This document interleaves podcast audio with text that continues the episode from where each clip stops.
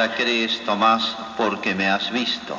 Felices los que creen sin haber visto, dice el Señor. Aleluya. Aleluya.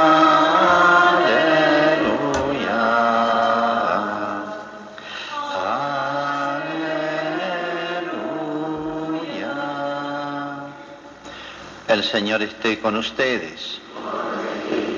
Evangelio de nuestro Señor Jesucristo según San Juan. Al atardecer del primer día de la semana, los discípulos se encontraban con las puertas cerradas por temor a los judíos. Entonces llegó Jesús y poniéndose en medio de ellos les dijo, que la paz esté con ustedes. Mientras decía esto les mostró sus manos y su costado. Los discípulos se llenaron de alegría cuando vieron al Señor. Jesús les dijo de nuevo, que la paz esté con ustedes. Como el Padre me envió a mí, yo también los envío a ustedes. Al decirles esto, sopló sobre ellos y añadió, reciban el Espíritu Santo. Los pecados serán perdonados a los que ustedes se los perdonen y serán retenidos a los que ustedes se los retengan. Tomás, uno de los doce, de sobrenombre el mellizo, no estaba con ellos cuando llegó Jesús. Los otros discípulos le dijeron, hemos visto al Señor. Él les respondió, si no veo la marca de los clavos en sus manos, y si no pongo el dedo en el lugar de los clavos y la mano en su costado, no lo creeré. Ocho días más tarde, estaban de nuevo los discípulos reunidos en la casa, y estaba con ellos Tomás. Entonces apareció Jesús, cerradas las puertas, se puso en medio de ellos y les dijo, que la paz esté con ustedes. Luego dijo a Tomás, trae aquí tu dedo, aquí están mis manos, acerca tu mano, métela en mi costado, y en adelante no seas incrédulo, sino hombre de fe. Tomás respondió, Señor mío y Dios mío. Jesús le dijo, ahora crees porque me has visto. Felices los que creen sin haber visto. Jesús realizó además muchos otros signos en presencia de sus discípulos, que no se encuentran relatados en este libro.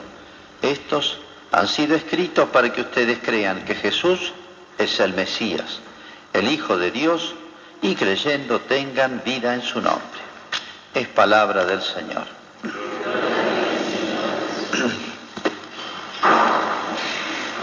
En el, el Evangelio de hoy, todo en torno a la resurrección de Jesús, como saben, desde el domingo de Pascua hasta este segundo domingo, es como si fuese un solo día. Por eso hay un salmo que canta, que se los recuerda, este es el día en que hizo el Señor. Alegrémonos en él. Este es el día, como si fuese un solo día. ¿Por qué? Porque un día pasa muy rápido. Entonces, ocho días eh, da más tiempo para festejar. Lo mismo habría que hacer con nuestros festejos. Los antiguos hacían así. Las fiestas de bodas duraban una semana entera. Porque si no, un día pasa muy rápido. Una cena, un almuerzo pasa y uno casi ni, ni, lo disfruta. Bueno, hay varios temas muy importantes en esta en, de enseñanzas, en estos episodios y estas poquitas palabras que va diciendo Jesús. Continúa instruyendo y corrigiendo cosas que habían entendido mal o cosas que no habían logrado entender, ¿no? Vamos a ver algunas. En primer lugar, fíjense que dice San Juan, que es quien escribe el Evangelio, que le dice al atardecer del primer día de la semana. Es importante ese dato. Y después dice otro dato, en paralelo con esto, dice ocho días más tarde, estos datitos que están en varios de los evangelios es muy importante. ¿Por qué?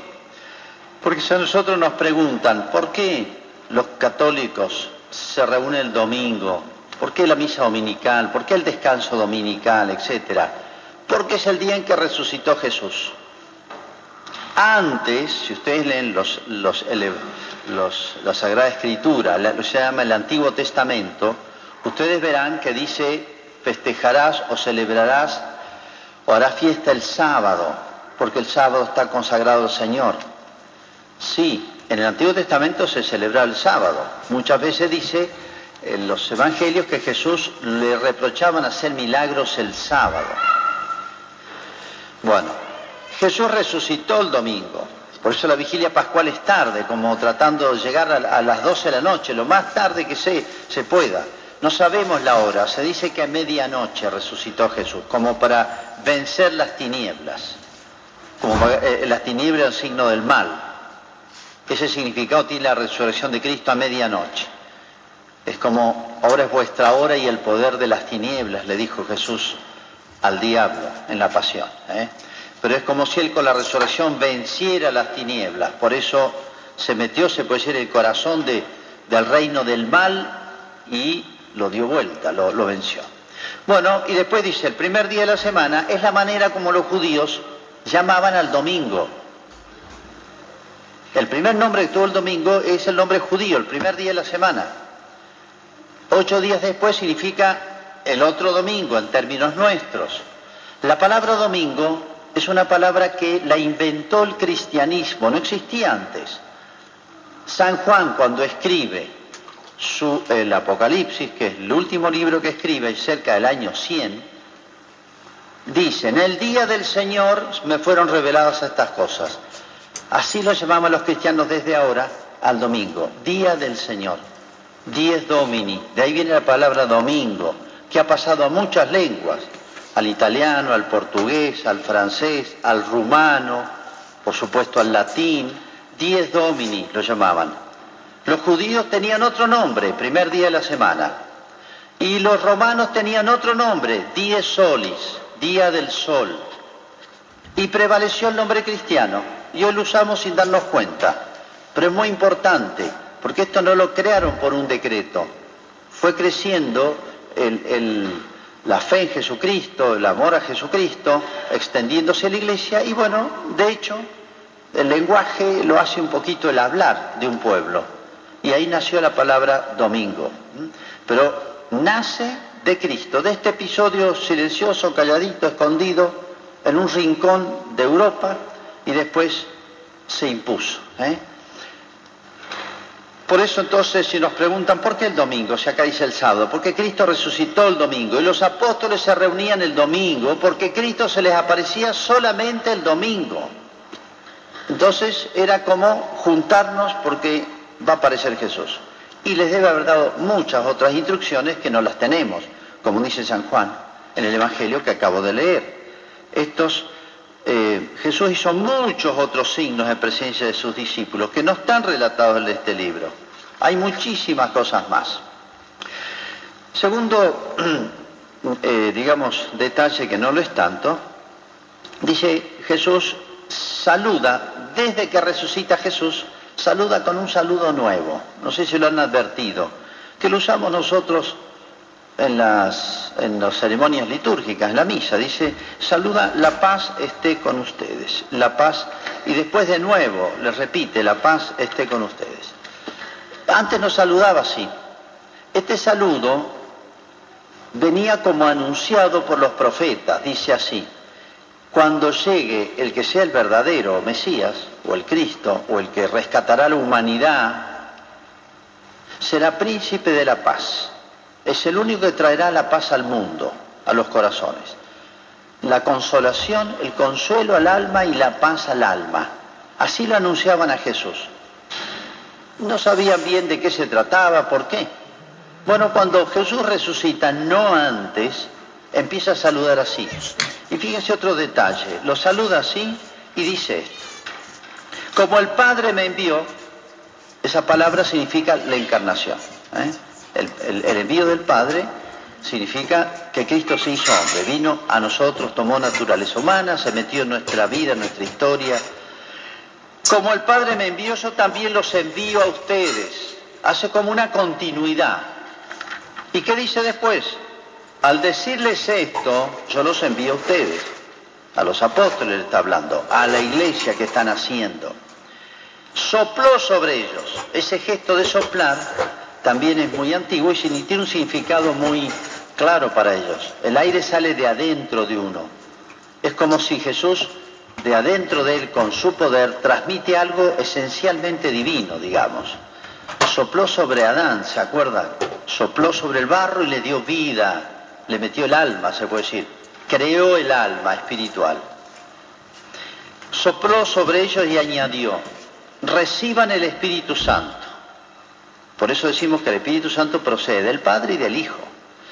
Los pecados serán perdonados a los que ustedes les perdonen, serán retenidos a los que ustedes se los retengan. Se les dio a los apóstoles el poder de perdonar. Acá instituyó Jesús, instituyó, creó, inventó, o como quieran llamarlo, lo que se llama el sacramento de la penitencia o el del perdón de los pecados. Pero fíjense un detalle que es importante. La Iglesia no inventó el sacramento de la penitencia. ¿eh? Muchos dicen yo me confieso con Dios. ¿O dónde está que, el sacerdote perdone los pecados? O dicen muchas cosas más. ¿Por qué me va a perdonar si es tan pecador como yo? Sí, todo eso no vale nada como argumentos. Es muy simple. ¿De dónde tomó la Iglesia la, eh, eh, la, idea, la, la, realidad de este sacramento? Sacramento significa algo sagrado, algo que instituyó Jesús, y son solamente siete los sacramentos. ¿De dónde lo sacó la Iglesia? No lo sacó de este texto de la Escritura. Este texto de San Juan lo escribió entre el 90 y el 100. Cuando Jesús dice esas palabras, estaba San Juan presente, cuando Jesús dice esas palabras, recién resucitado, estaban los once apóstoles y muchos otros. O sea, en otras palabras, 70 años antes de que San Juan escriba esto, ya los apóstoles recibieron ese mandato y lo pusieron en práctica el día siguiente. Y esto consta por toda la historia, lo que llamamos la tradición, esto viene de tradición. Me explico un poquito más. Este texto, esto fue escrito, dice San Juan, ya lo que escribo acá ya todo el mundo lo conoce, pero es para las nuevas generaciones, para nosotros. Pero la iglesia, los apóstoles y los sucesores de los apóstoles ya administraban el sacramento del perdón de los pecados de la confesión antes de que San Juan escribiera esto. Repito, cuando San Juan escribe esto están todos muertos ya. Es el último que muere San Juan, porque era el más joven y porque lo quisieron matar y milagrosamente se salvó. Lo hirvieron en aceite y no murió y les dio miedo y lo dejaron morir de viejo. Pero ya cuando San Juan escribe esto murieron todos y todos los apóstoles transmitieron lo que recibieron directamente de Jesús. Charlaron con Jesús directamente. De manera que la iglesia empezó a administrar el sacramento de la penitencia, el sacramento de la confesión, mucho antes, 70 años antes de que San Juan escribiera esto. Esto viene a reafirmar esa costumbre, esa tradición que ya existía cuando San Juan escribe su Evangelio. De nuevo, si les preguntan, ¿por qué el domingo? Porque Cristo resucitó el domingo y cada ocho días se aparecía, como diciendo, yo los convoco. ¿eh? Y de hecho la misa es Jesús que se nos aparece. Y si les preguntan, ¿de dónde saca la iglesia la confesión? Y se lo dijo Jesús a los apóstoles. Así lo empezaron a practicar. Y si les queda dudas, porque hay datos de eso, si les queda dudas, San Juan, que estaba ahí presente, lo puso por escrito incluso. ¿Para quién? para las generaciones futuras, porque los cristianos de esa época ya lo sabían, porque ya lo habían practicado, se puede decir. Estaba entre las cosas que hacían los apóstoles mandados por Jesús. Esto lo instituyó, sacramento, significa algo que instituyó Jesús. Y no hay nadie más que pueda inventar un sacramento. Lo instituyó Jesús y nadie más que él podría, ni el Papa, ni, ni, ni, los santos, ni nadie en la iglesia podría inventar un sacramento, crear un sacramento. Fíjense, dice que sopló sobre ellos y los había saludado antes, la paz esté con ustedes. Acá está dándonos algo muy importante para nosotros, importantísimo diría, que es lo que se llama la paz del alma, la paz interior. Todo ser humano anhela la paz. Nadie quiere vivir en discusiones, conflictos, tensiones o guerra, que ya se trata de algo un poquitito más serio. Pero la paz se puede perder en el hogar, entre amigos, en un ámbito de, de trabajo, de barrio, en fin. Qué terrible es vivir sin la paz. Hoy decimos inseguridad, tiene distintos nombres la pérdida de la paz. Pero el ser humano está hecho para vivir en paz. Y la primera eh, fuente de la paz es ordenar las relaciones nuestras con Dios, que es la más profunda relación que hay. Bueno, el único que es capaz de ordenar el corazón del hombre por dentro y con Dios es Cristo, pero no hay otro. Absolutamente no puede existir otro. El único que se puede meter dentro de nuestra alma, se puede decir, a lo más hondo del alma es Dios, porque la creó. Y Dios está en todos lados y está en el alma. Por eso Cristo, soplar significa, fíjense, el aire no se ve, no se palpa, es como un signo de lo espiritual, como diciendo, yo me voy a meter hasta el fondo del alma a ustedes. Eso significa el soplido de Cristo, ¿no? El aire es como si nos compenetrara.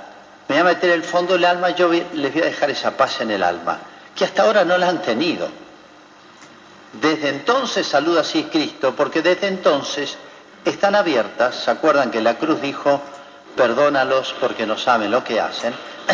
El perdón, que significa quitarnos la culpa, quitarnos el peso de la culpa, quitarnos la intranquilidad de la culpa, que, rompe las relaciones con Dios, que disgusta a Dios, solamente se hace por esa manera, de esa manera, por el perdón. Entonces, el único que es capaz de poner la paz en el alma, en el individuo, en la familia, en la sociedad y yo diría hasta en las naciones es Cristo.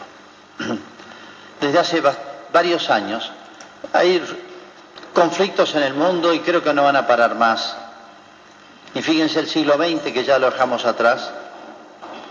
Un siglo que dijo, por primera vez en la historia queremos construir una sociedad sin Dios. El siglo XX Primera vez en la historia de la humanidad que dijo eso. El fenómeno del ateísmo que se ha difundido en las naciones, se ha hecho ley, se ha sacado la religión de todas las constituciones de todos los países, se ha borrado todo lo religioso, se ha borrado los signos religiosos en los países europeos, acá cada dos por tres se plantea el tema, es el siglo que más guerras tuvo en la historia de la humanidad. Y no solamente las dos guerras mundiales, atroces. En la primera murieron 20 millones y en la segunda 60 millones. Lo vivimos muy de lejos, no nos damos cuenta de lo que es eso. Pero el tema no son los 20 y los 60 millones. Peores los que quedaron vivos, afectados por la guerra, físicamente, psíquicamente o moralmente destruidos. Los vivos a veces envidian a los muertos, ¿no? los vivos que sufren. Bueno, las secuelas de la guerra son más terribles por eso. Bueno, nosotros vivimos muy lejos y nos damos cuenta. Ahí está. Es como si Jesús nos dijera, miren, la paz la traigo yo, ustedes van a vivir en conflictos. Y hoy estamos, y, y no están las bases puestas para que haya paz en el mundo. Y cada dos por tres nos sobresaltamos por las noticias que llegan. Y las guerras mundiales empiezan con un insulto, una piña, y va más, más y termina metiéndose naciones y naciones y naciones. ¿eh? Una guerra mundial empieza en 10 minutos y hoy sería terrible. ¿Cuánto nos da para pensar esto? Fue Jesús anunciado como el único que traería la paz al mundo, entre otras cosas, pacificando el corazón interiormente y volviendo a reconciliarlo con Dios. De ahí pasa del individuo, pasa a las familias, a los distintos ambientes humanos y yo diría hasta las naciones. ¿eh? El único que puede traer la paz en el mundo. Bueno, hay otro temita acá muy importante, la incredulidad y la fe de Tomás. No creía que Cristo hubiera resucitado. ¿Por qué? Porque no lo vio. Curioso, ¿cómo les costó creer en que podía resucitar Cristo? Se lo habían visto resucitar a Lázaro hacía pocos días. ¿Por qué les resultaba imposible? Eh, es difícil de entender esto, ¿no? Pero bueno, era un hecho. Tomás no creía que Jesús hubiera resucitado, ni con el testimonio de los otros compañeros. Era raro. Por eso Cristo lo reprende. Pero fíjense lo que le dice Cristo a Tomás, para que entendamos lo que es la fe. Dice, si Santo eh, Tomás dice, si yo no lo veo y no lo toco, como diciendo, si mis sentidos no lo perciben a Jesús, yo no lo acepto. Se le apareció Jesús y dice, vení, ahora tocame, me estás viendo, ahora tocame.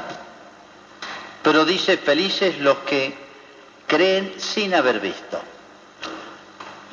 Habría que agregar una frasecita que obviamente Jesús no la dice porque los apóstoles lo entendieron.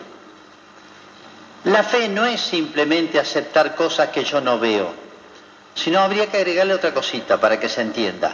La fe es aceptar cosas, grandes verdades, mejor dicho, los más grandes temas que son tan grandes que nuestra ciencia, por más que crezca, no los va a descubrir nunca. Por ejemplo, el origen del universo. Cuando decimos en el credo enseguida, creo en Dios Padre Todopoderoso, creador del cielo y de la tierra, listo. Estamos hablando del origen del universo, del cosmos. Creo significa estoy seguro. ¿Y quién estuvo presente en ese lugar, en ese momento, para atestiguarlo? ¿Por qué podemos afirmar con tanta seguridad que yo sé que Dios creó el cosmos? Felices los que sin ver creen. Porque yo tengo que creerlo simplemente, ¿por qué? Porque sí, no. Habría que agregar una frasecita, por eso les digo. Felices los que creen sin haber visto, pero confían en mi testimonio. Es lo que habría que agregar, pero era obvio para ellos, por eso no lo dice Jesús. ¿Por qué? Porque Jesús les había dicho a los apóstoles montones de veces, voy a morir, voy a ser juzgado, voy a ser condenado a muerte, voy a ser sepultado y el tercer día voy a resucitar le había hecho varias veces, se lo habría explicado varias veces más. O sea, Tomás no le creyó a Jesús. Y Jesús había demostrado que tenía autoridad, no solamente por, porque fue profetizado, etcétera, sino porque él hizo milagros delante de los ojos de Tomás, lleva tres años haciendo milagros. Los milagros los hace solo Dios. Jesús hacía los que quería y cuando quería y como se le daba la gana. Los santos hacen milagros, sí, pero ni se dan cuenta, ni saben, ni lo pueden prever. Solo Jesús lo hacía, la cantidad que quería, cómo quería cuándo quería y a quién quería. Es más, el último milagro lo anunció. Dentro de tres días voy a resucitar y eso es un milagro. ¿Cuál es el reproche a Tomás? Después de tres años que te he mostrado en la cara por milagros que tengo autoridad divina para hablar. Y si tengo autoridad divina no miento. Si tengo autoridad divina eh, tengo poder sobre las cosas. Entonces lo que yo digo y anuncio es así. Eso es el reproche a Tomás. O sea, te lo he dicho y no me has creído a mí con todas las pruebas que te he dado.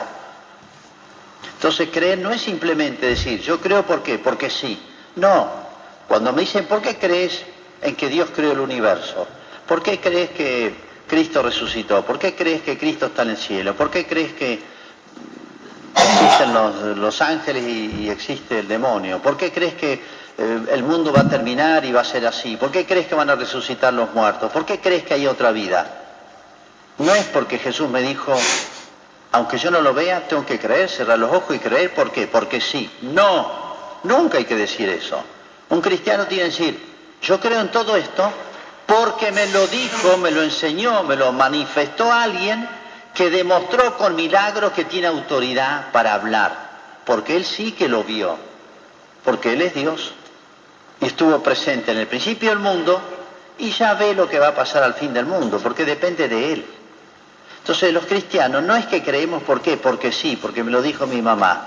No, mi mamá me transmitió, el cura me transmitió, el papa me transmitió lo que se originó en Jesús. Yo creo, y todo lo que vamos a decir en el credo, fíjense todas las cosas que decimos, cosas sensacionales, grandiosas, creo en la resurrección de los muertos al fin del mundo, ¿van a resucitar todos los muertos? Sí.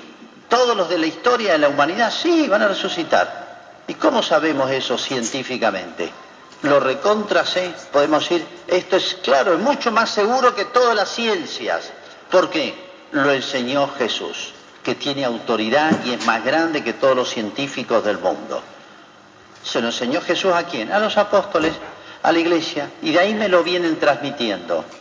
Esto no lo creó, no lo inventó un papa, un santo, un cura. La iglesia lo único que ha hecho es transmitir. La iglesia lo único que debe hacer es transmitir. El caño del agua no, no, no inventa, no crea el agua, la deja pasar. El cable de la luz no origina la corriente, la deja pasar. Así es la iglesia, esa es la misión de la iglesia. Lo que ustedes reciben, transmítanlo, pero yo lo respaldo. Yo soy el origen del perdón de los pecados. Yo soy el origen de los sacramentos. Yo doy poder para perdonar, no es que el cura sea más santo que yo. Yo doy la paz al mundo. Yo fundamento que todas estas verdades que la Iglesia cree y en las que los cuales nos apoyamos y son nuestra esperanza, nuestra vida, nuestra confianza, nuestras firmezas en este mundo tan incierto y, que cada dos por tres nos sacude, la garantiza Cristo y nada más que Cristo. Bueno, estas y muchas cosas más las va reafirmando Cristo poquito a poco a los apóstoles.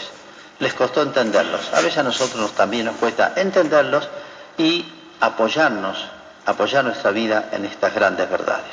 Bueno, hacemos nuestra fe, no como Tomás, sino apoyándonos y firmes en la palabra y en el testimonio de Jesús. Creo en un solo Dios.